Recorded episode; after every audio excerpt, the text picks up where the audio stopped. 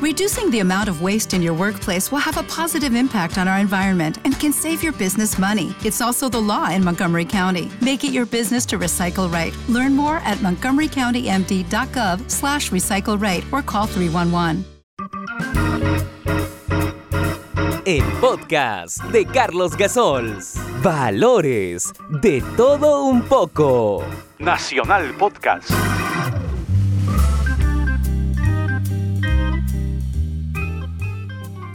Hoy jueves 13 de enero, podcast de Nacional agradece la posibilidad del comercio de votar por el premio Luces. Ahora vamos a leer una carta de Simón Bolívar a Teresa Lasné, madre de Flora Tristán, hijas del coronel Mariano Tristán. Durante los dos años y pico que Bolívar permaneció en Europa, la mayor parte del tiempo lo pasó en París, pero viajaba con frecuencia. Estuvo en Suiza, Londres, etcétera. No podía quedarse tres meses en el mismo lugar. Bolívar había abrazado los principios de la filosofía del siglo XVIII con mucho fervor era ardiente republicano y llevaba su incredulidad hasta el ateísmo. Su intolerancia en sus opiniones era extremo. Se expresaba sobre el gobierno consular con una vehemencia que se causaba temor a los más atrevidos. Sus invectivas contra el catolicismo escandalizaban a los que veían en el restablecimiento de la religión el preludio del antiguo régimen. Un día dio una comida suntuosa a la que asistieron mi padre y mi madre. Había invitado a tribunos, senadores, generales y aún dignatarios de la iglesia. Era un banquete compuesto casi en su totalidad de estas notabilidades de todos los partidos que el gobierno consular agrupaba a su alrededor. La política entonces, como en los tiempos anteriores, absorbía todas las conversaciones, pero la opinión había perdido su fuerza y se expresaba en términos moderados las parinodias pensaban la corona imperial y la vergüenza de las retractaciones se cubrían de una barniz de gloria. La educación varonil de Bolívar, la elevación de su pensamiento, su entusiasmo, la independencia de su posición, todo concurría a hacerlo antipático en esta época de transición olvidando en medio de los vapores del vino de champán que era extranjero y que reunía en su mesa a titulares de altas funciones, Bolívar se dejó llevar por su indignación contra el ídolo que se incensaba. Su ardor no previó ningún peligro en la conversación saliendo bien pronto de los límites de la decencia, se convirtió en una disputa tumultuosa. Todo el mundo hablaba a la vez, pero sobre este ruido confuso de palabras se elevaba la voz sonora de Bolívar, que acusaba a Bonaparte de haber traicionado la causa de la libertad de aspirar a la tiranía por la invasión de los derechos del pueblo y la organización del poder sacerdotal. Reprocha a los soldados de la revolución su complicidad, a sus oradores su apostasía, demuestra su desprecio al clero que se ponía a los gajes del tirano, en su impotencia de captar la confianza del pueblo y ridiculizaba la marcha nueva de esta religión que se imponía con la bayoneta calada. El escándalo fue grande. Nadie contestó a Bolívar, pero su franqueza acababa de arrancar las máscaras a todas las hipocresías del día. Casi todos sus convidados se tuvieron por ofendidos y parece que se imaginaron por la precipitación con que se retiraron que la escena había sido premeditada.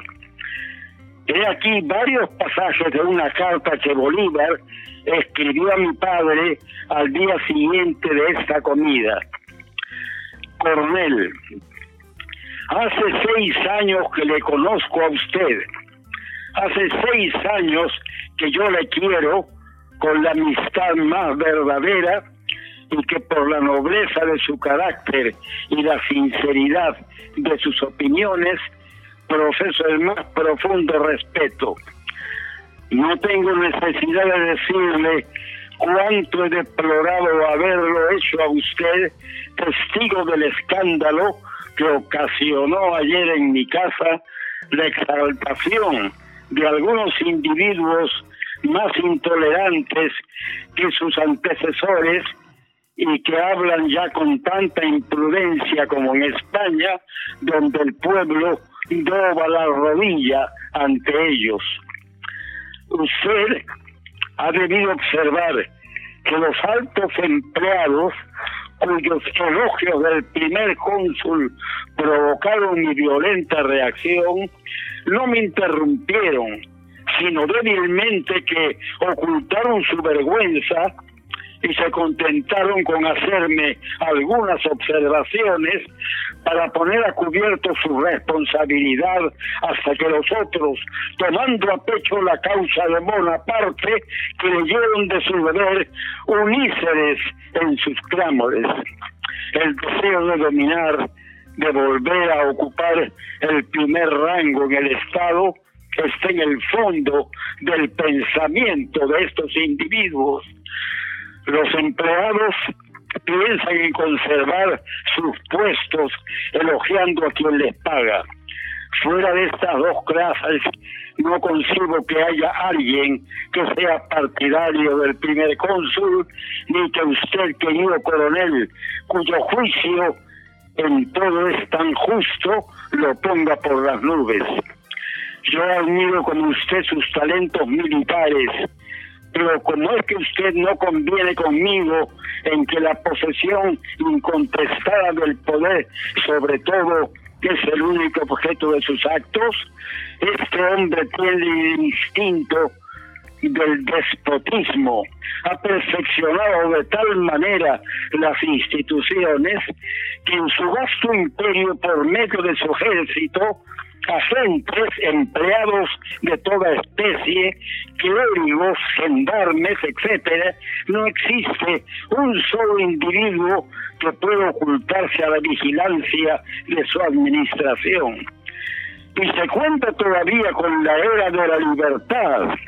Y puede tener interés ningún pueblo en confiarse a un solo hombre Ah, convénzase, el reino de Bonaparte será, antes de poco tiempo, mucho más duro de lo que pudo ser el de aquellos a quienes destruyó.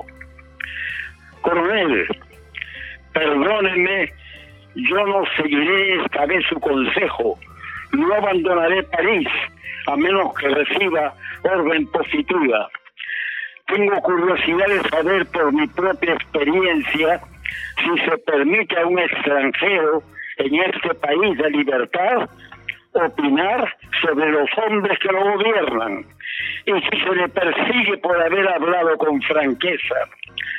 Después de la escena de la comida, se reconoció en el gran mundo de entonces al cual Bolívar había querido hacer los honores de su fortuna, que el joven americano era un hombre con quien no se podía estar en contacto, que no conocía la sociedad, no respetaba ninguna conveniencia, calumniaba la gloria francesa que era capaz, por la extrema libertad de sus discursos, de comprometer a los más circunspectos y queda realmente expuesto a visitarlo. Mi madre me ha contado varias cosas de él, bastante raras, las cuales paso a referir. Mi padre habitaba una casa en Bogoril que tenía un gran jardín. Cuando Bolívar se paseaba en él, no podía evitar de romper todo lo que estaba a su alcance. Ramas de árboles, yemas de la viña, flores, frutos, etcétera.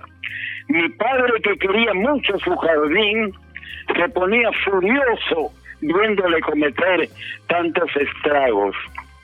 Arrancado las flores y las frutas que querráis, le decía, pero por Dios, no arranquéis esas plantas por el solo placer de destruir. Oh, perdón, coronel, yo creo que la mariposa se fija más fácilmente que yo. Apenas arranco una flor, cesa ya de agradarme, deseando otra.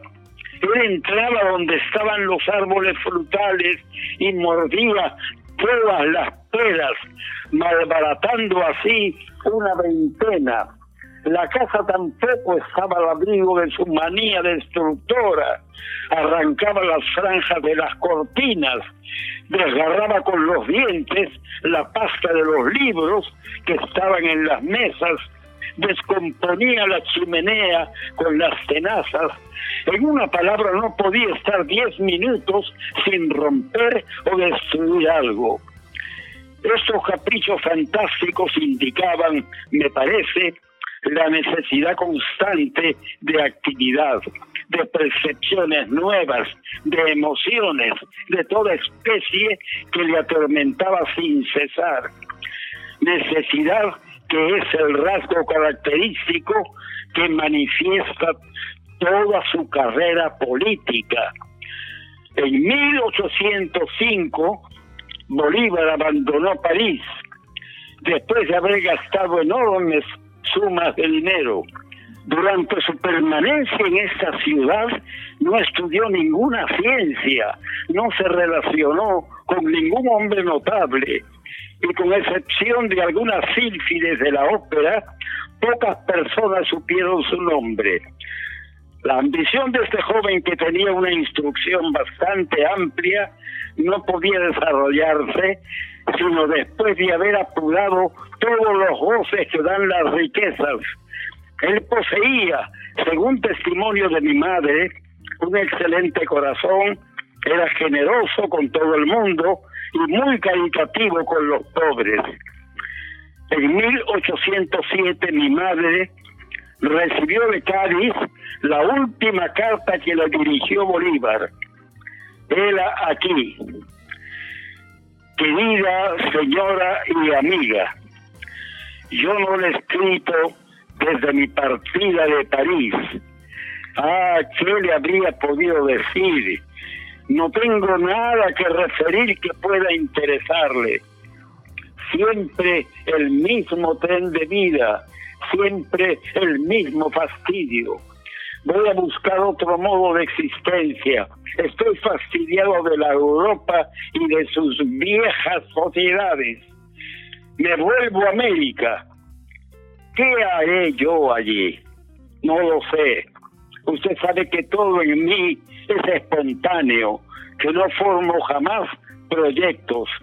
La vida del salvaje tiene encantos para mí. Es probable que yo construya una choza en medio de los bellos bosques de Venezuela. Allí podré arrancar las ramas de los árboles a mi gusto, sin temor de que se me gruña, como le sucedía a usted cuando yo tenía la desgracia de tomar algunas hojas de vuestros naranjos. Ah, Teresa, felices aquellos que creen en un mundo mejor, pues este es muy árido. Para mí habría sido muy grato abrazar al coronel antes de partir. Yo no le escribo, ¿eh? ¿Qué podría yo decirle que no sepa ya? Él me trataría de loco si yo le dijese que la vida es triste a él, que no tiene bastante tiempo para admirar las nubes que pasan sobre su cabeza, las hojas que el viento agita, el agua que corre en el arroyo, las plantas que crecen en sus orillas. Feliz mortal, no tiene necesidad de tomar parte en los dramas de los hombres para animar su vida. Para él, la naturaleza está llena de movimientos y de variedad. Cuanto a mí, la naturaleza me parece tan monótona como el hombre que la atormenta. Voy a volver a ver otros hombres, otra naturaleza. Los recuerdos de mi infancia le prestarán un encanto que se desvanecerá cuando los haya visto otra vez. Pero el gran emperador acababa de invadir España y yo deseo ser testigo de la acogida que tendrá este acontecimiento en América. Dígale a Mariano que yo lo querré siempre, que haré el largo viaje de Caracas al Perú, aun cuando no sea sino para dar noticias suyas a su familia, que yo abrazaré a su hermano Don Pío, con tanto afecto como pudiera hacerlo él mismo.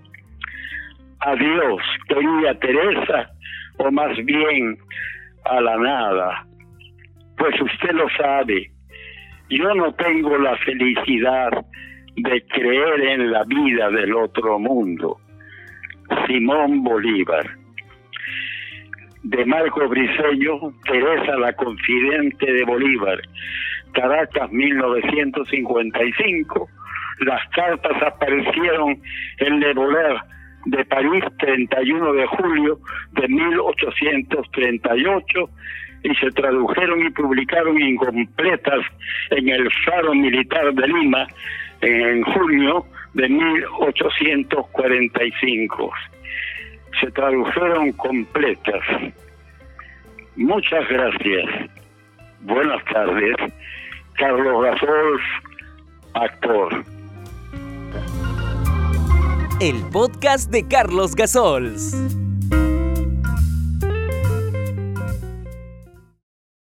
Hey guys, it is Ryan. I'm not sure if you know this about me, but I'm a bit of a fun fanatic when I can. I like to work, but I like fun too. It's a thing. And now the truth is out there. I can tell you about my favorite place to have fun Chumba Casino. They have hundreds of social casino style games to choose from, with new games released each week. You can play for free anytime, anywhere and each day brings a new chance to collect daily bonuses. So join me in the fun. Sign up now at ChumbaCasino.com. No purchase necessary. Group. Void were prohibited by law. See terms and conditions. 18 plus.